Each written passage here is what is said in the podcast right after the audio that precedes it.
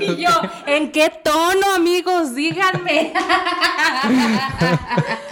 Oh, oigan, queríamos hacer un inicio muy solemne. Sí, pero creo que, pues bueno, no aguantamos y... Salió muy bonito. Sí, salió hermoso. ¿Y de quién es esa tercera melodiosa voz que nos acompaña el día de hoy? Adivinen, adivinen, ¿ya adivinaron? Ah, nuestra invitada es Ana Sofi de Con Amor Sofi, guía en el arte del autoconocimiento y pues bueno, ella imparte certificaciones de yoga, este tiene un podcast, es Yogi Lover y pues bueno, les va a encantar, la van a amar, van a ver. Bienvenida, Sofi, ¿cómo estás?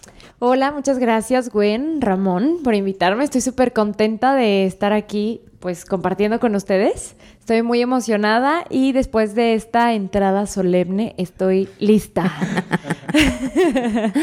Ay, pues bienvenida, qué gusto. La verdad es que algo que, que estábamos platicando, porque ya nos echamos como un chal de dos horas antes de empezar a grabar, y algo de lo que decíamos es cómo cuando tu camino, tu, tu, trabajo empieza a reflejarse en tu estilo de vida, eh, también va a tus relaciones personales y empiezas a conectar con todas estas personas que no necesitas conocer y que sabes perfectamente lo que están hablando y que hablas, es como entrar en familia, como, como hablar el mismo idioma, pues así me pasó aquí con Sofi, así que estoy bien contenta de que estés con nosotros.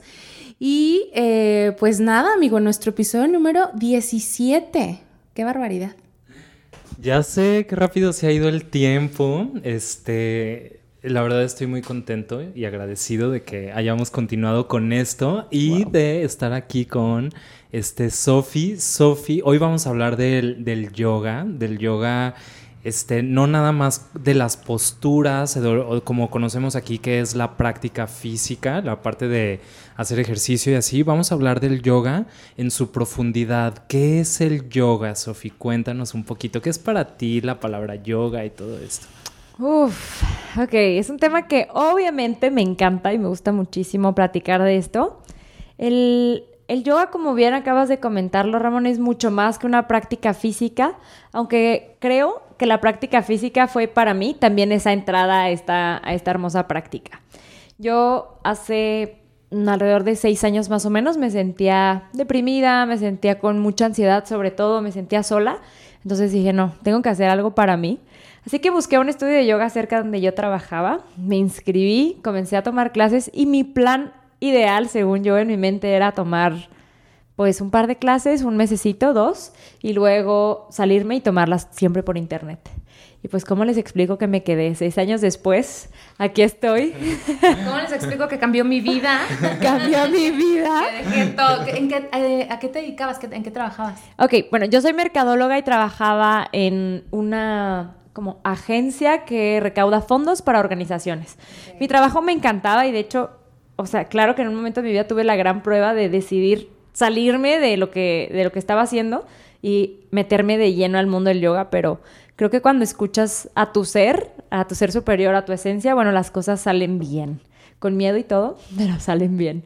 Y para mí el yoga ha sido justo esto que mencionaste, bueno, un cambio de vida de 360 grados, o sea, muchas esferas de mi vida se han transformado gracias a esta hermosa práctica. La primera de ellas, por supuesto que comenzó, como les dije, con la, con la parte física. ¿ok? Empecé a hacer más ejercicio, a moverme, a mover mi cuerpo de formas que yo no conocía que podía mover. Así, la posición del exorcista. claro, claro, eso principalmente. Sí, y los dos así, claro. Obvio.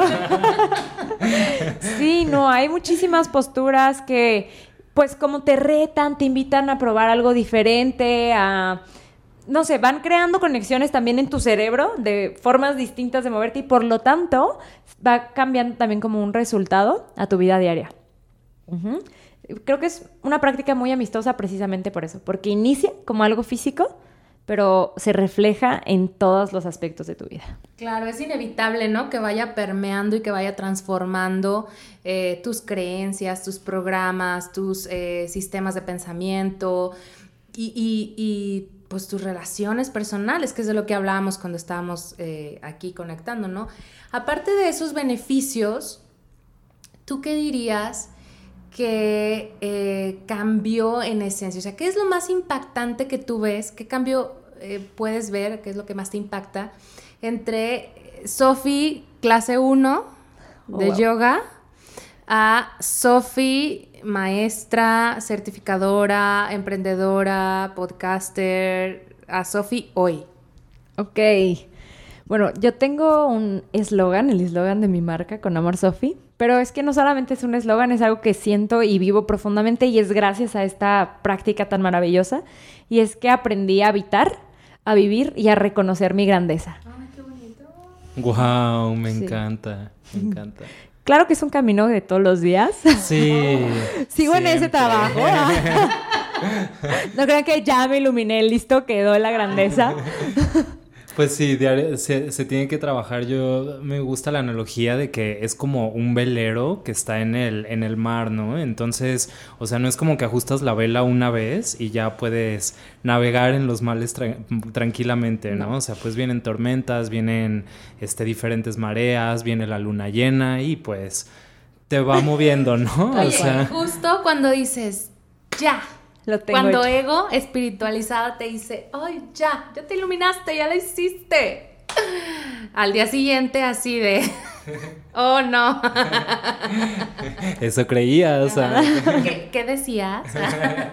Pues tal cual como lo acabas de, de decir, creo que eso es lo más bonito de todo, ¿no? Poder caerte, tropezarte duramente, meterte unos buenos raspones y después volver a levantarte y acudir de regreso a tu hogar. Eso Claro. es lo que, lo que para mí ha sido la práctica de, de yoga, un espacio interior, un espacio sagrado en el que me puedo reencontrar conmigo misma una y otra vez. Wow. Oye, Sofi, ¿y en qué momento, o sea, te diste cuenta o te empezaste a involucrar más allá de la práctica? O sea, ¿cuándo fue cuando dijiste, ok, ya voy a iniciar más en temas de, pues más allá del, del asana, ¿no? Que es la práctica física. Ok, qué buena pregunta. Creo que se dio de forma muy natural, no es algo que decidí conscientemente, sino que la práctica de yoga naturalmente me fue llevando a ese lugar.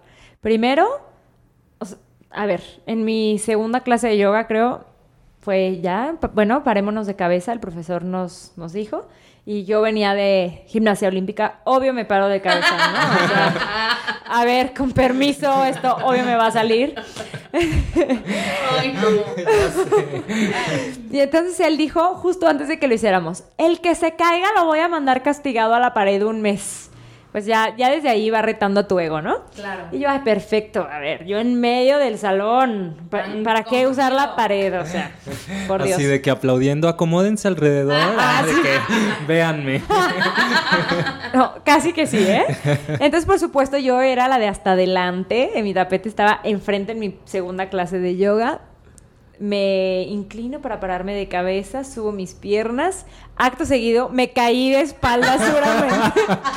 De que costalazo, ¿no? Así, pa. duro, o sea, costalazo duro. Y no solo eso, sino que el maestro de yoga me volteó a ver con unos ojos que dije, uy, no, mi ego se hizo, pero chiquitito en ese momento, le dolió horrible. Ya desde ahí ya estaba trabajando mi espiritualidad. Claro. Claro.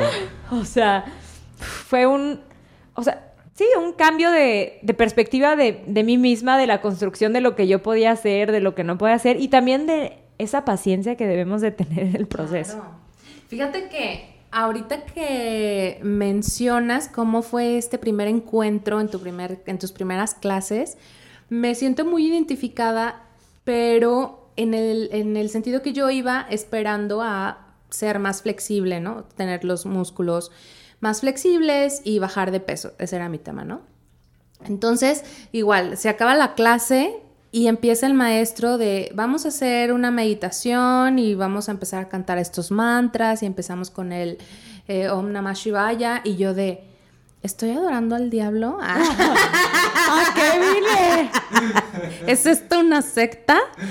Y de ahí también a lo mejor no fue un golpazo este, físico, pero fue un golpazo a todas esas creencias que yo tenía sobre, muy estructuradas sobre la religión y sobre Dios.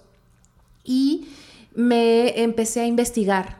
¿Qué significa esto? ¿Qué significa eh, cantar un mantra? ¿Qué es lo que, no? Y ahí, ahí empezó como el, el accidente. ¿A ti te pasó similar? ¿O a tú cómo empezaste a llevarlo un poquito más allá? Sí, mm, la verdad es que también fue un proceso, no es algo así como que yo dije, ok, lo voy a llevar más allá. Eh, yo creo a otro nivel, sí.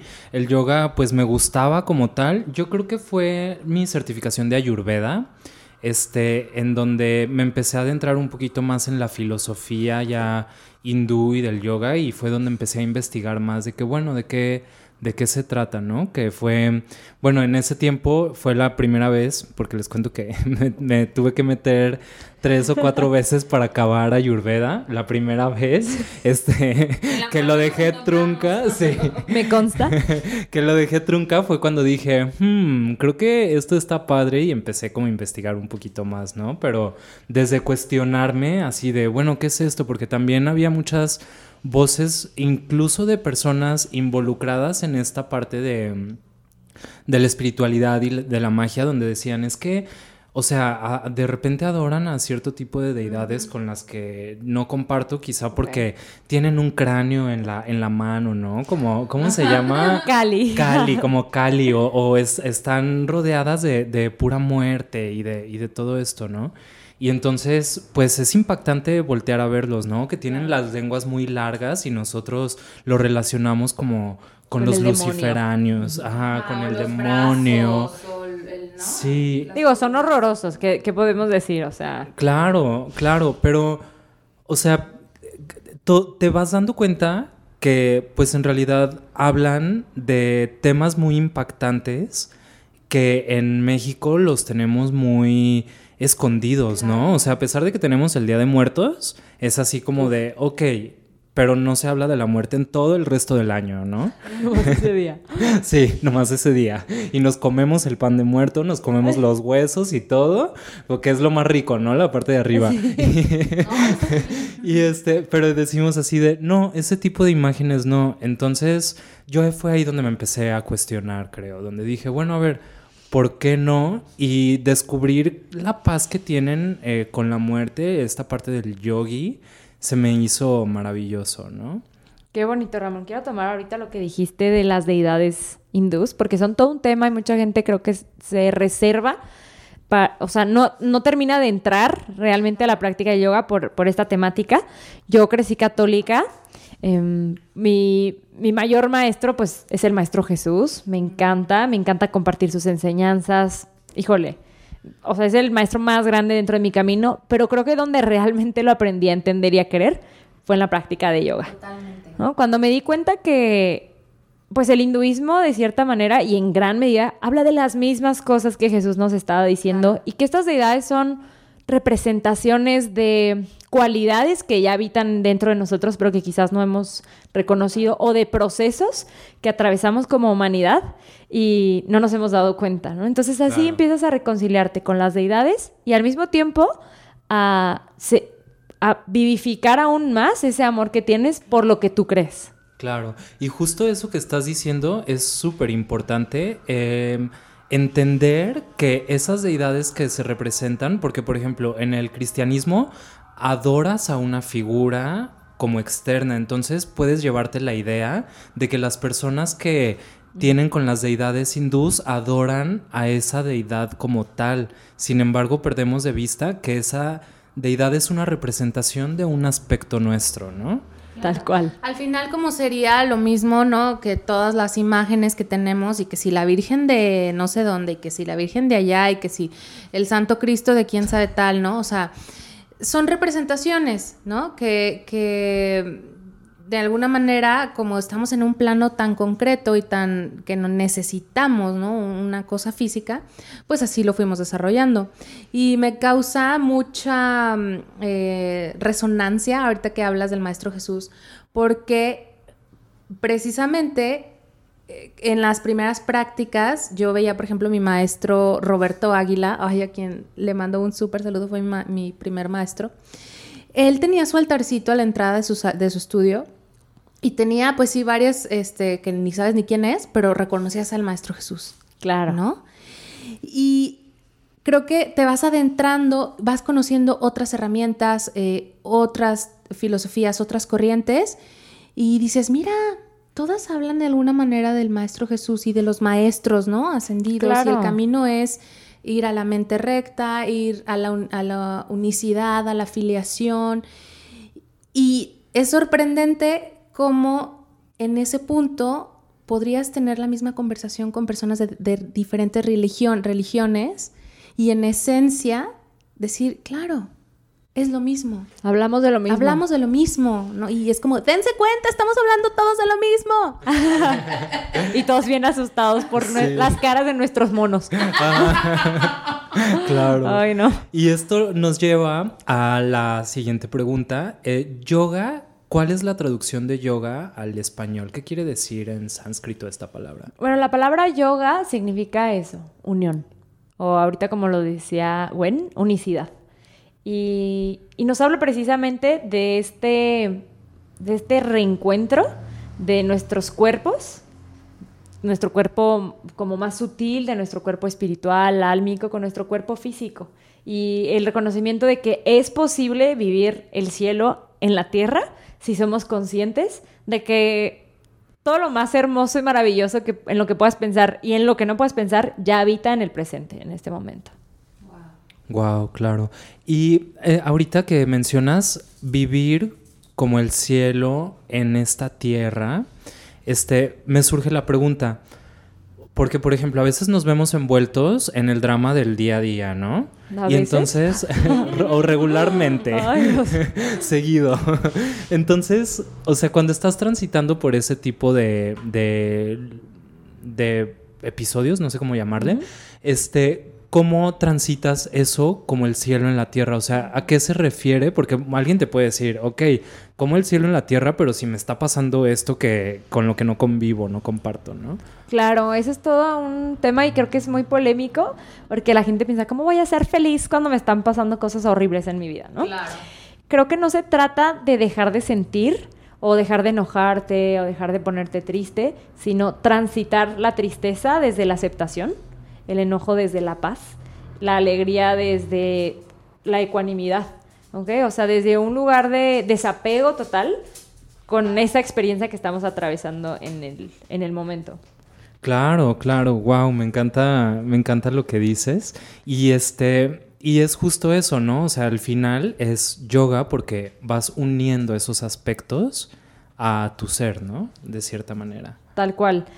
De hecho, por ejemplo, me gusta mucho pensar en la imagen de Buda, que pues, es uno también de los grandes maestros, que está simplemente sentado con un rostro muy pacífico, muy armónico, si lo han visto, su figura es muy sonriente, y no el Buda gordito clásico, sino el, Buda, pues el delgadito, ¿no? El está meditando. El Buda meditante, exacto. Em, y esta imagen para mí me inspira mucho precisamente esto. Él se sienta a transitar su experiencia desde la paz. Sea lo que sea que esté pasando a su alrededor. Porque, porque todo el tiempo están sucediendo cosas en, nuestra vida. No podemos evitarlas, es así, no, no las podemos cambiar. Y como les decía, no significa que nos van a dejar de doler. Pero si yo recuerdo el amor perfecto en mí, entonces las puedo transitar desde la paz. Si recuerdo que soy un ser perfecto, completo, en unicidad, entonces ya no, ya no lo tengo que sufrir. Por supuesto. Y entonces te das cuenta, que es lo que hablamos en el episodio pasado, que el milagro es tu cambio de percepción. O sea, el vivir el cielo en la tierra no significa que de la noche a la mañana vas, vas a abrir la puerta de tu casa y va a haber una fuente hermosa, ¿no? O en la cascada, lo que tenemos conceptualizado como el paraíso. Los pajaritos se te paran Ajá, los sobre los hombros. Ajá, floto, ¿no? Este, o sea, no, se trata realmente de llegar a ese punto en donde tu percepción ya es tan veloz y ya es tan, eh, está ya tan unida a tu ser que cambia, de verdad, cambia y por consiguiente cambia tu contexto físico, tus relaciones, tu, tu realidad completamente, ¿no? Claro, tu percepción se vuelve cristalina o crística. Puedes ver con unos ojos mucho más reales, mucho más honestos, solamente de lo que es real. Claro, claro. Oye, Sofi, y ahora también me gustaría preguntarte, porque se habla mucho de los ocho pasos, ocho caminos, no recuerdo, de Patanjali. Sí. Este, em, ¿cómo, cuéntanos un poquito acerca de qué son y cómo, cómo los puedes ir integrando a tu vida, porque él, él no inicia con la práctica física, aunque sí es muy bueno iniciar con ella, porque a mí también me funcionó de esa Claro, manera, ¿no? Este, pero ¿e- él desde dónde inicia todo este camino del yoga. Ok, mm, bueno, los ocho pasos de Patanjali son pasos que nos llevan a la liberación. Esa es como su estructura. Y tiene dentro de estos ocho pasos, como digamos, conceptos de comportamiento hacia nosotros mismos, hacia los demás, mm, prácticas de respiración, prácticas de meditación y asana. ¿No? Asana es postura en, en la práctica de yoga. Aunque originalmente la única asana que existía era el asana de la flor de loto. Y es una postura de meditación. Ok.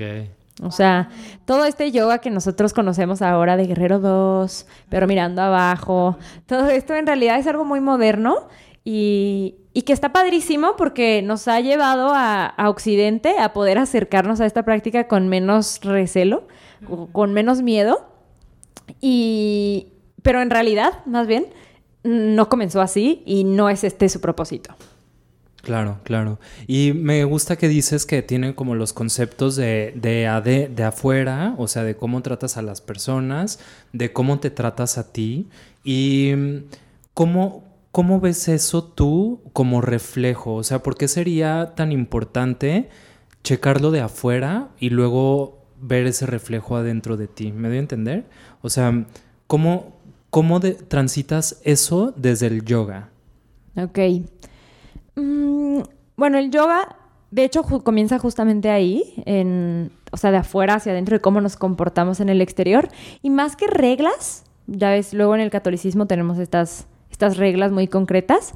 Más que reglas en la práctica del yoga son, ¿cómo llamarlos? Principios éticos que te pueden ayudar a ser más feliz. Simplemente eso.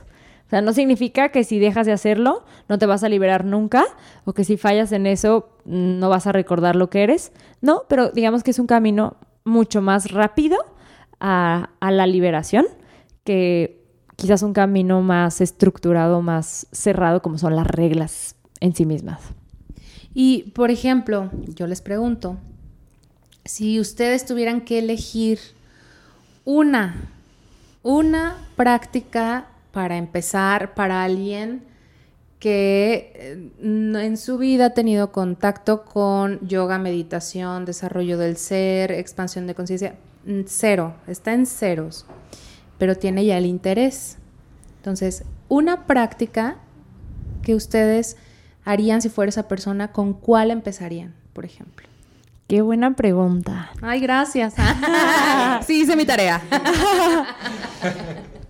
Mira, yo creo que depende mucho de, de tu personalidad, porque a mí me funcionó entrar por la parte física, como te decía. Tal vez una práctica de vinyasa yoga, que es una práctica muy activa, vigorosa, de mucho movimiento, porque te ayuda o te obliga a soltar la cabeza, a dejar los pensamientos. Entonces, desde el primer momento yo dije, wow, una hora quince de mi vida no pensé en nada más, ¿no? Que lo que estaba pasando en mi cuerpo. Pero luego, por ejemplo, pasa que si no tienes una práctica de, de algún deporte de forma regular, etcétera, y tu primer acercamiento es con una vigorosa práctica de vinyasa yoga, quizás puedas padecerla y no volver a acercarte nunca más a la experiencia. Porque sí, claro, ves gente parándose de cabeza, haciendo cosas impresionantes y tú dices, puta, no me, tomo, no me toco ni los tobillos, o sea. Entonces, ahí en ese caso quizás te recomendaría, sí, iniciar con una práctica física, pero más hatha, yin yoga, yoga restaurativo, algo mucho más suave, que te lleve de la mano y poquito a poco. Tú, amigo, tú, tú Claro. ¿qué, qué práctica de todo el menú que tenemos, con cuál práctica tú empezarías? Mm, Como bien comenta Sofi, yo creo que para alguien que no está tan cerca de la práctica de yoga, yo les diría respira. Así, Respira. simple. Respira, conecta con tu respiración, no la forces, no la controles, o sea, respira. Y eso funciona maravillosamente, ¿no? O sea, hay veces que pasa alguna situación y de verdad conectas con tu respiración y aunque sean tres respiraciones, ya no una, una, hora quince que, que, se te va a la mente de eso, o sea, con esos, no sé, cinco o diez segunditos que liberas a tu mente de toda esta carga, a veces tienes, ¿no? O sea, como para despejarte y decir, bueno, a ver, y ya de aquí Vamos a empezar. Sí. Sí. Sí, creo que esa sería este, una, una muy buena para comenzar. Y luego ya la, la, práctica, ¿no? O sea, como tal, la práctica, la verdad es que es maravillosa y a mí me encanta. Y pues lo que más me gusta es que vas a tu propio ritmo, ¿no? O sea, que no hay competencia, nadie te obliga a nada, cada quien va entrando.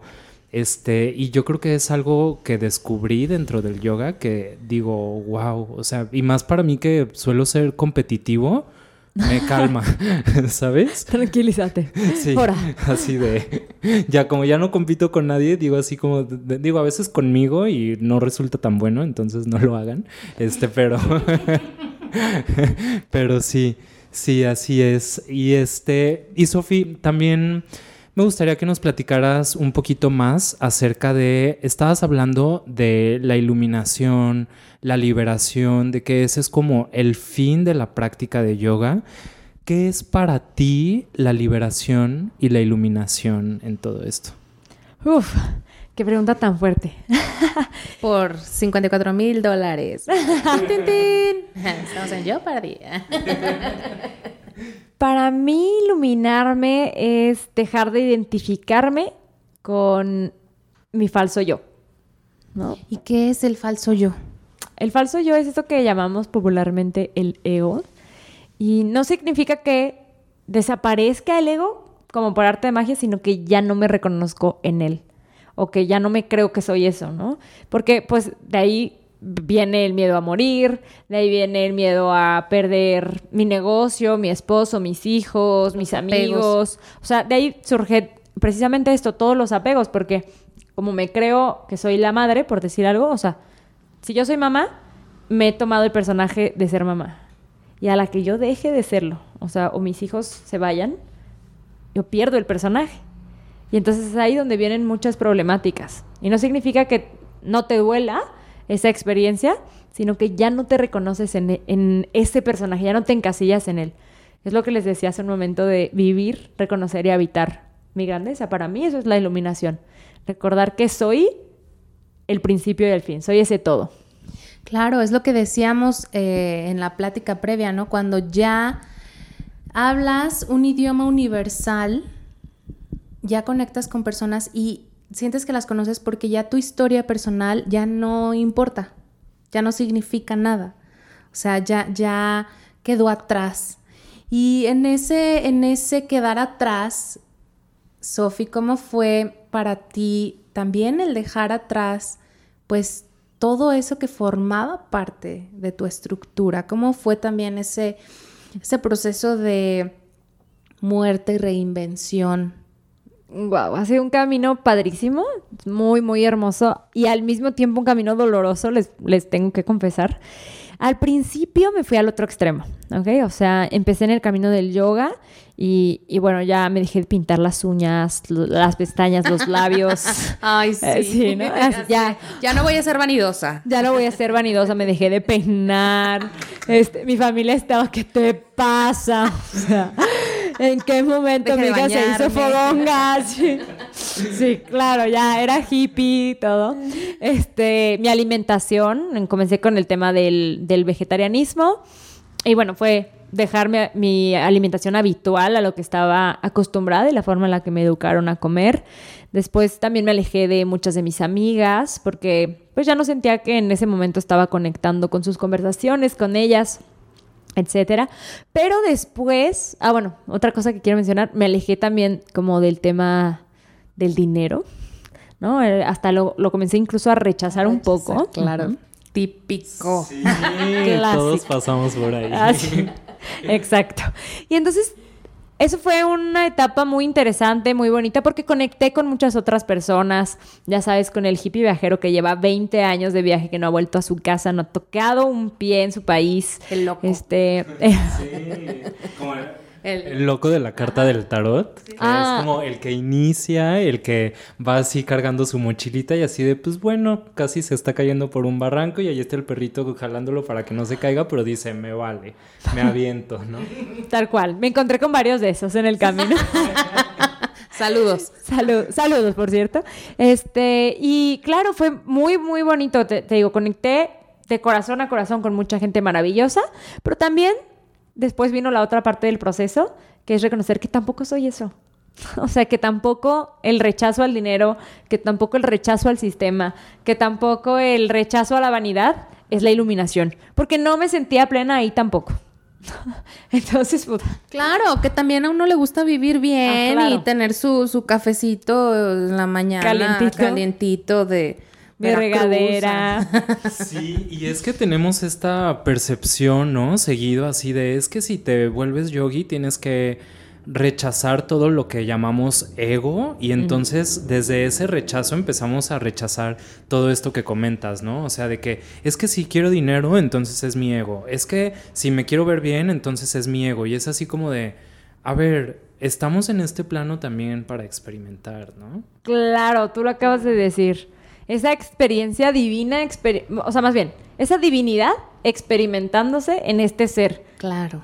¿A través de qué? A través de todo, de todas las herramientas que tenga. Y creo que lo que dices, ¿no? Es que eh, crecimos, al menos los católicos, con esta idea de si te vas a dedicar a la espiritualidad, si vas a ser un sacerdote Renuncia. o una monja, vas a renunciar al placer, ¿no? Vas a renunciar a la unión carnal, vas a renunciar a eh, los bienes y materiales y vas a renunciar al dinero, cosa que claro que jamás, el, o sea, dices, ok, renunciaron, pero está el Vaticano. o sea, ¿cómo me dices que renuncias? Pero para, pero es como, tú, si tú, mortal, quieres hacerlo, tienes que renunciar. Y ya es como que, híjole, cuando ya vas a buscar la espiritualidad de en otros, de, de otras formas y en otros lados, ese programa inconsciente de para ser espiritual no hay que tener placer y no hay que ganar dinero y no hay que disfrutar de la vida, ya está ahí instalado y hay que irlo desenmarañando. Desenmarañando totalmente. Y sabes, yo creo que también algo que me pasó en el camino hacia el despertar, en este camino espiritual que me pasó y me sigue pasando todo el tiempo, es darme cuenta de que, a ver, Dios es abundancia en toda su manifestación.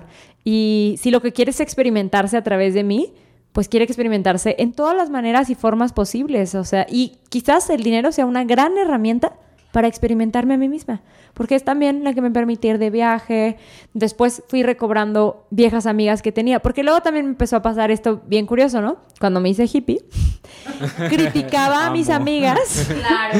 por criticar. O sea, es que mis amigas criticaban, entonces yo las criticaba Es que por critican criticar. y por eso no voy. Ah, de que... Ajá. Sí, ¿no? Entonces yo estaba criticándolas por criticar. Y ya no tenía mucho sentido. O criticaba porque fumaban. O criticaba porque... Y yo después, o sea, realmente me puse a pensar y dije, ¿es esto realmente la espiritualidad? ¿Esto es la iluminación? Claro Esto que es el no. yoga. Si estamos diciendo que el yoga es Unión. unión y que es integración, no, sí, sí, totalmente.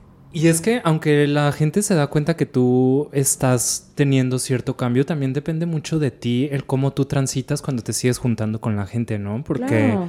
es completamente una decisión, ¿no? Decir así de, bueno, a ver, si yo ya maduré de cierta manera, entonces desde esa madurez, que para mí la madurez es como en- en reencontrarte con tu ser o volver a ser ese niño, entonces transitas y dices, bueno, lo disfruto y si quieren hacerlo, las escucho y paso un momento bien. Exacto. No quiere decir que tú lo vayas a hacer. Exacto, así, no le voy a entrar a esa parte, pero, pero ya no la sufro, ya no la cargo, ¿no? Otra vez, como decíamos, el Buda lo transita desde la paz, nada más. Claro, y desde ahí es en donde pienso yo, comienzas a conectar y a proyectar también el maestro que viniste a ser, porque todos venimos a ser maestros, Claro. ¿no?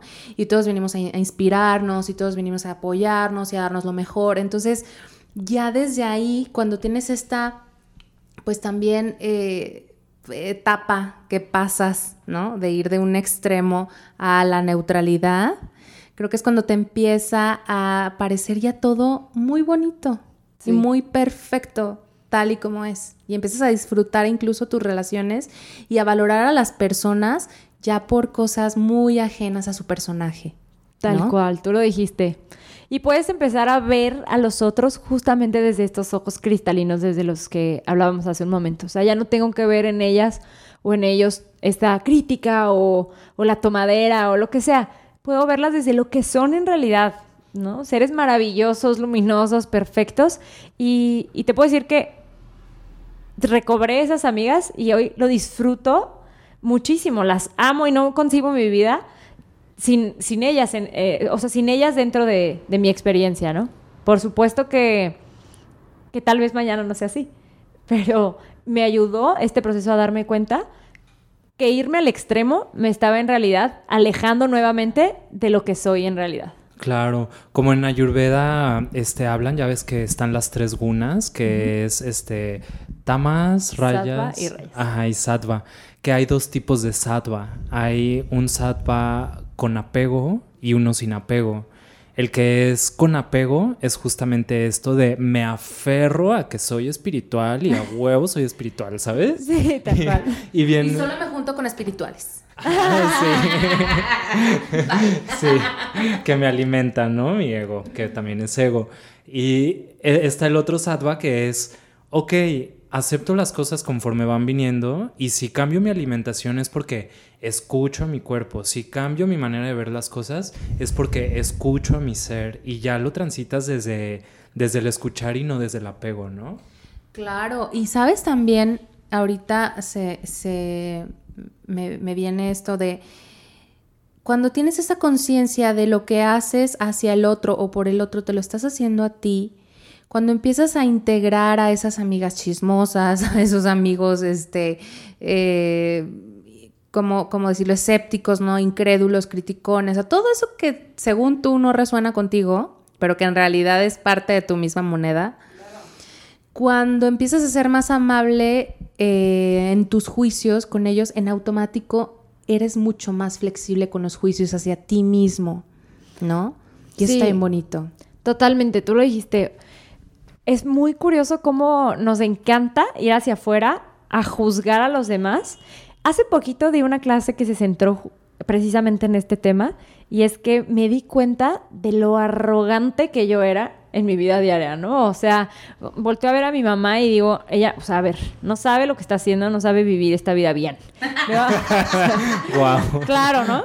A mi hermano, no, no, esto no, no debería pasarle, esto no lo debería de hacer así. Y luego me, me puse a observarme y dije, a ver, estoy diciendo que yo sé vivir mejor la vida que la gente que más amo en el mundo.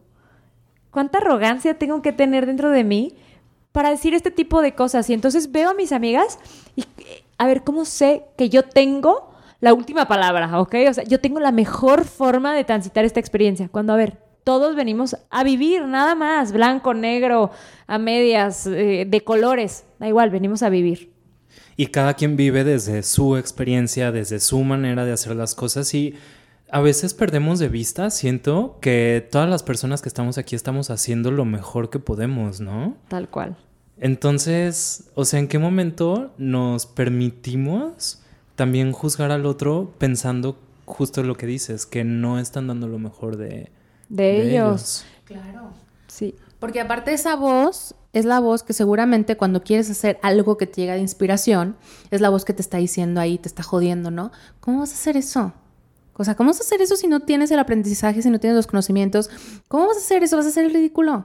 O sea, te vas a criticar. O sea, ¿cómo te vas a poner tú a dar clases cuando de yoga y, y, a certificar cuando tienes a maestros muchísimo mejores que tú, ¿sabes? Totalmente. Sí, porque el mismo que juzga a las personas como debería vivir su vida, se juzga a sí mismo como no la está viviendo como debería vivir su vida, ¿no? Y un día se te antoja irte de parranda y te pones súper hasta atrás y te pones súper cruda y entonces ahí está la otra ¿Cómo tu espiritual estás cruda? Sí, sí, sí. ¡Eh! ¡Qué vergüenza! ¡Qué deshonra! Totalmente. Cuando yo a veces digo, ay, qué complicado, ¿no? Y qué cansado es vivir una vida así es muy pesado. Es para mí agotador. O sea, creo que lo mejor es hacer lo mejor que yo puedo desde donde yo puedo hoy y permitir que los demás hagan lo mejor que pueden desde donde ellos pueden hoy. Claro. Amarlos así. Claro. Y ese, este, hacer lo mejor que yo puedo también es como sin apego, ¿no? Porque muchas veces es de que no, es que a ver, yo me puedo levantar a las 6 de la mañana y tengo que andar en friega todo el día hasta las 10 de la noche y nos apegamos a esa rutina y perdemos de vista que el hacer lo mejor que tú puedes también implica a veces descansar, Claro. darte tu tiempo. Es que a veces, eh, ahí creo que hay que ser como muy precisos, porque a veces lo mejor que puedo, y esto es real, a veces lo mejor que puedo es pararme de mi cama, enjuagarme la boca y desayunar en todo el día y acostarme a ver series. Eso fue lo mejor, lo mejor que yo pude dar hoy. Y es perfecto. Y ya no, ya no lo cargo con culpabilidad, ya no me pesa, ya no me duele. Lo puedo transitar desde la paz. Y fíjate que eso es, como dicen en yoga, ¿no? Es la postura más importante de la práctica. La, la postura del muerto, el shavasana. ¿no? Shavasana. O sea, el, el no, el no hacer nada, el dejar de estar manoteando, el ya cuando trabajaste en conectar con tu ser, permitir que desde ahí se empiecen a eh, desenvolver las mejores situaciones, ¿no? Confiar en que ya pediste y ya viene lo mejor que está ahí. Eh, pero en este, creo que en este proceso podemos caer como en la pequeña trampita del ego, y es a lo que va mi siguiente pregunta. ¿Cuál es esta línea delgada entre descanso, inacción o flojera? Uf.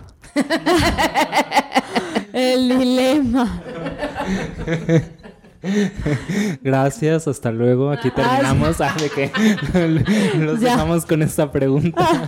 Reflexionen. Me, me cuelga. Ajá, sí, de bueno, vaya.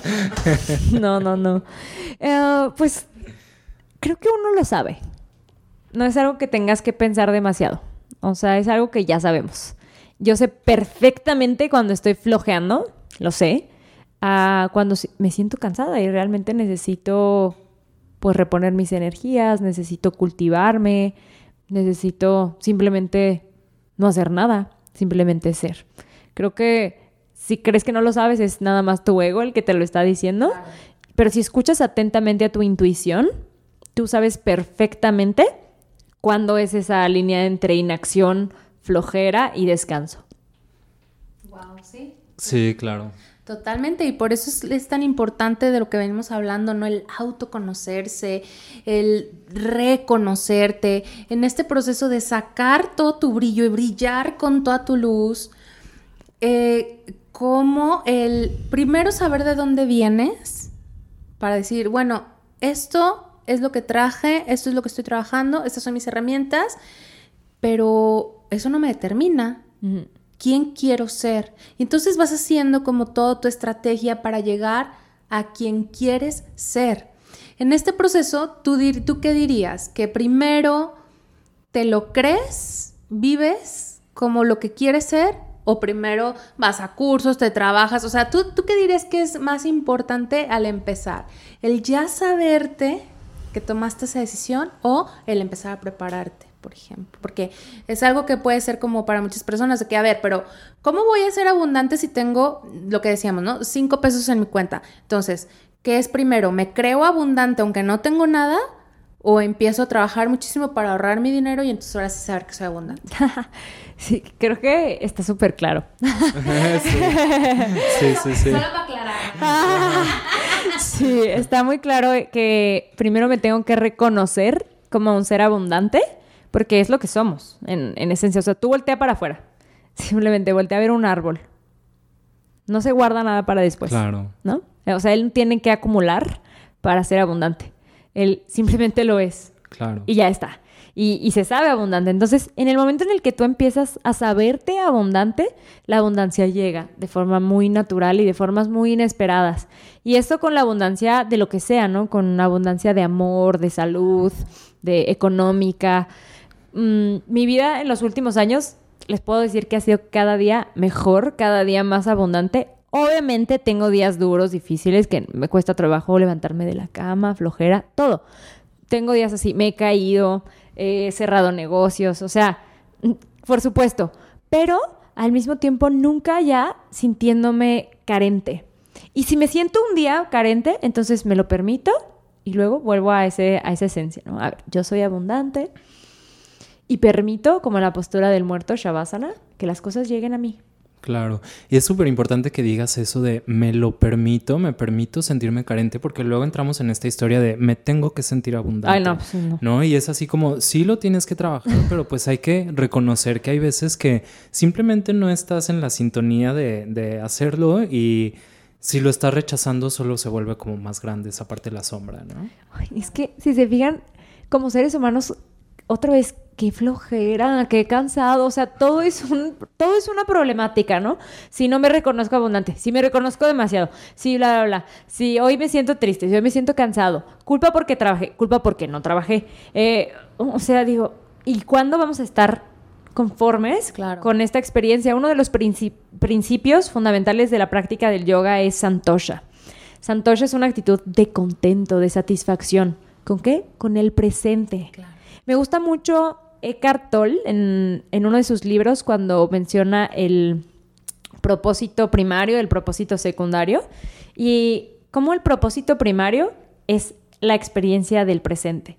Por ejemplo, si estoy tomando un vaso con agua, la acción de tomar un vaso con agua, ese es mi propósito primario, porque es lo que está sucediendo hoy.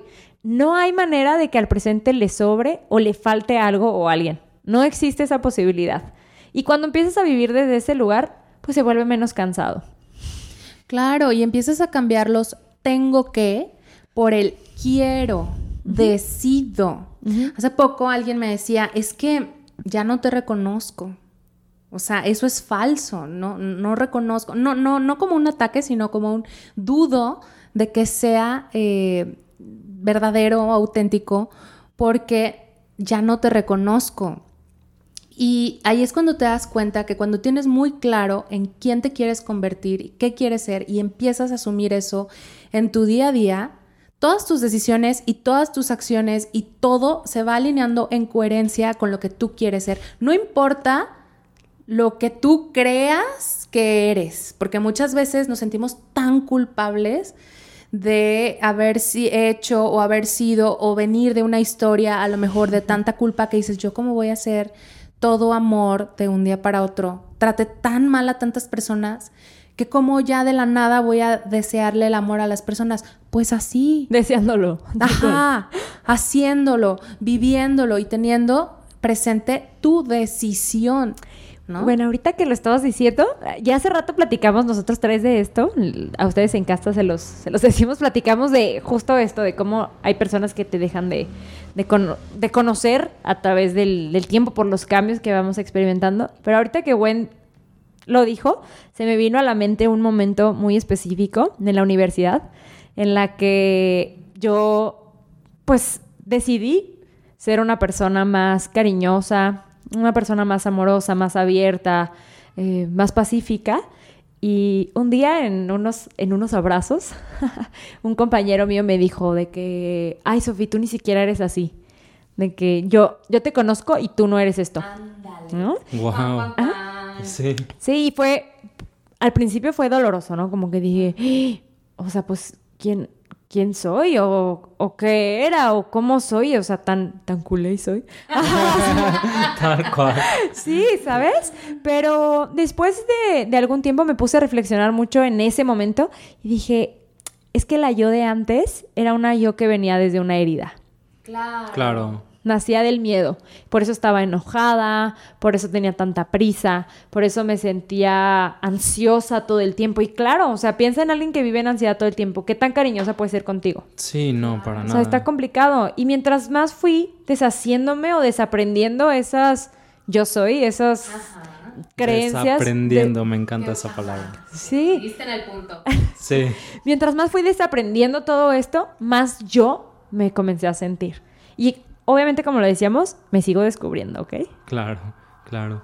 Wow, qué bonito. Y pues bueno, a todo esto, o sea, hemos estado hablando como de todo esto. ¿Qué relación tiene todo esto con el yoga? O sea, ¿cómo la práctica de yoga te puede llevar a todo este panorama de lo que hemos estado hablando, que a fin de cuentas es descubrirte, ¿no? Claro, tú lo dijiste en, en la frase, la esencia fundamental del yoga es descubrir tu verdadero ser. Eh, para eso hacemos yoga. En la forma en la que tú quieras. Vinyasa yoga, hatha yoga, meditación, pranayama. em, está el yoga del conocimiento, el karma yoga, el bhakti yoga, ¿no? El yoga de la devoción. No importa cuál hagas. Vamos todos al mismo camino. Claro, y no tienes que cambiar tus creencias de otras cosas tampoco, ¿no? Para o sea, puedes respetar, como tú bien decías, mi maestro es mi maestro Jesús y siempre sigue siendo. Y no tienes que soltar eso para entrar en el yoga, ¿no? Es como lo más bonito. Incluso me atrevería a decir que una persona que vive dedicada al, a Dios en la forma católica está viviendo en Bhakti Yoga, ¿no? En el yoga de la devoción. Mm, quizás en el hinduismo, bueno, se entregan a otro tipo de imágenes, maestros, etcétera, pero al final todos estamos buscando lo mismo. Buscamos disolver el sufrimiento y regresar a la felicidad. Así que la forma en la que te funcione es perfecta y el yoga no busca que te alejes de esa forma. Claro. Y pues bueno, eh, ¿qué consejo le darías a nuestros escuchas para comenzar a conectar con el mundo del yoga en general? Ok, ¿qué consejo? Ahorita hemos hablado, creo, mucho de la parte filosófica del yoga, pero dentro de ella mencionamos la parte física. Y una que no se mencionó tanto es la parte de la meditación, que es también un principio fundamental en esta práctica. Yo les invitaría a que se acerquen a la meditación. Inténtenlo. No como en una forma de me voy a sentar y voy a poner la mente en blanco ahora, como empezamos nosotros, um, ya. Sino siéntense a observarse. Mientras más te observas, más te descubres. No importa si es en una clase de hatha, si es en una clase de pranayama, inténtenlo. O sea, comiencen a meditar ustedes en su casa, acérquense a una clase de, de yoga con un maestro. Da igual cómo lo hagas, pero siéntate a hacerlo. O escuchen a Sofi con Amor en Spotify con todas sus Con amor, Sofi. Ah, perdón. Ah, bueno, paradoja. es al derecho y al revés.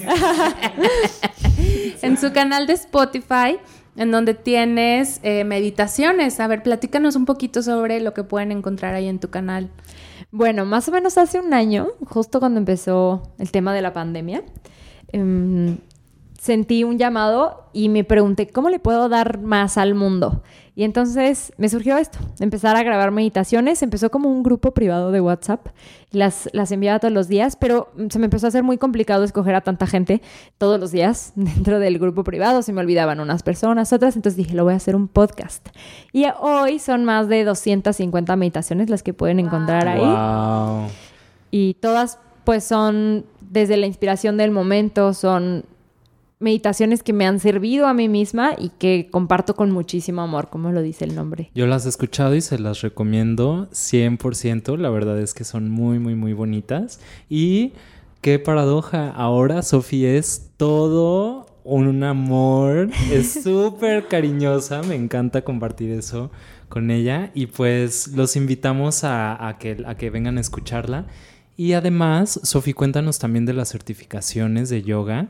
Este, les cuento que yo tomé la certificación con Sofi y yo estoy encantado, encantado. La verdad es que, o sea, fueron nueve meses, creo que fueron nueve meses que me descubrí como, no- y eso que yo cuando inicié dije, ay, pero el ego espiritual, pero si yo ya he trabajado tanto, si yo ya he visto tanto, ¿Qué si más? yo ya vi ¿Qué todos más los hay? chakras. No, no, no, de verdad que lloré, me reí, me deshice, me hice, viví todas las experiencias, ¿no?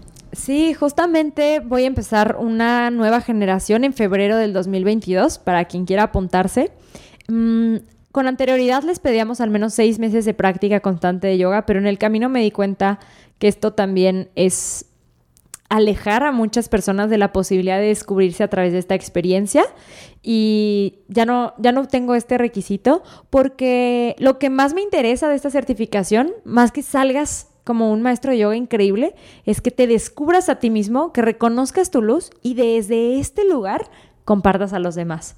Porque ahí no hay manera de equivocarse, ¿no? Cuando ya conectaste con tu esencia, entonces el maestro yoga se desarrolla por sí solo. Claro. Ay, qué bonito. Y como Sophie es tan amorosa y tan cariñosa, hoy trae para todos ustedes, para todos nosotros, un regalo muy especial para que tengan una, una probadita de sus meditaciones y la sigan en Spotify como con amor Sofi, estás en Instagram igual, ¿no? Y entonces pues platícanos del regalo que nos trajiste, qué bonito. Ok, ya me pusieron nerviosa, ¿ven? no, todo bien, todo tranquilo.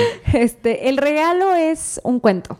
Hoy les voy a contar un cuento muy especial y les, les platico de dónde viene. Asistí a una clase de yoga de una muy buena amiga mía, una clase de yin yoga. Solo tuve que escuchar una vez para recordarlo y grabarlo en mi memoria, porque me impactó tanto, me gustó tanto que dije, esto lo tiene que conocer el mundo. Así que bueno. Wow. Pues bueno, vamos a cerrar con este cuento, entonces nos despedimos ahorita. Muchas gracias por escucharnos. Sofi, muchas gracias por estar aquí.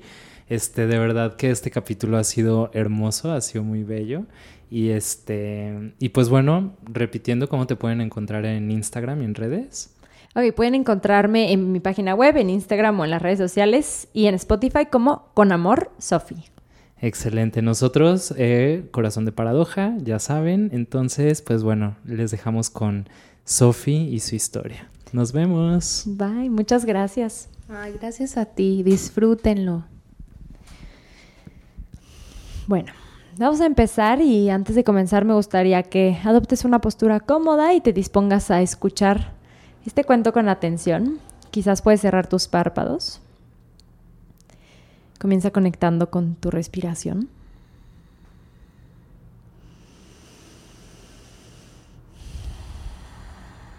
Siente tu cuerpo. Observa cómo te recibe tu mente y tu corazón tus emociones. Cada vez que te distraigas a lo largo de tu meditación, a lo largo de este cuento, te voy a pedir que simplemente regreses a tu respiración sin poner resistencia, sin luchar. Había una vez un hombre que se hacía llamar el buscador de la verdad. Este hombre vivía en los pueblos lejanos de la India. Y un día decidió salir a buscar un maestro que pudiera revelarle los secretos de la iluminación. Así que durante varios días caminó por las montañas en búsqueda de este maestro. Después de siete días se encontró con un yogi dentro de una cueva. Se acercó a él y le dijo, Maestro, yo soy un buscador de la verdad y acudo a usted implorándole que por favor me revele los secretos de la iluminación. El maestro lo miró con compasión, con ternura, y le dijo, claro que sí, hijo mío, escucha con atención. Tú eres el ser, el principio y el fin, la totalidad misma. El buscador de la verdad le agradeció al maestro pero decidió continuar su camino. Él buscaba algo más interesante, quizás prácticas de respiración secretas, movimientos distintos. Así que continuó caminando por varios días más por estas montañas hasta que llegó a un pueblo y las personas del pueblo lo dirigieron a un sabio que habitaba en ese lugar.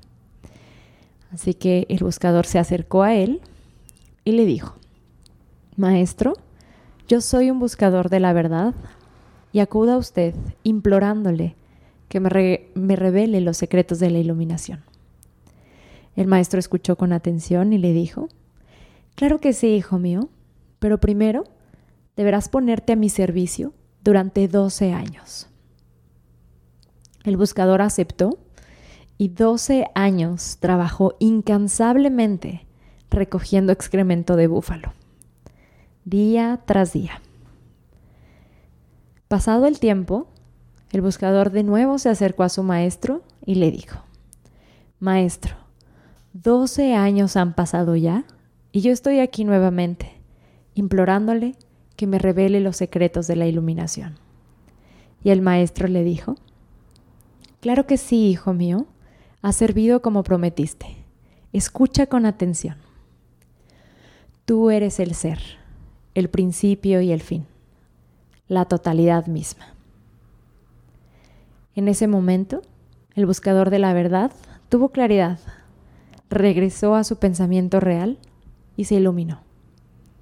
Se reconoció en el ser. Unos minutos más tarde, regresó al tiempo y espacio y le dijo a su maestro, Maestro, hoy me iluminé, pero también recordé que 12 años atrás otro hombre me dijo lo mismo que usted. En aquel entonces no lo pude entender. No valoré lo que me estaba diciendo. ¿Por qué pasa esto? Y el maestro le respondió, Hijo mío, la verdad nunca cambia. El que cambia eres tú. Inhala profundo. Exhala.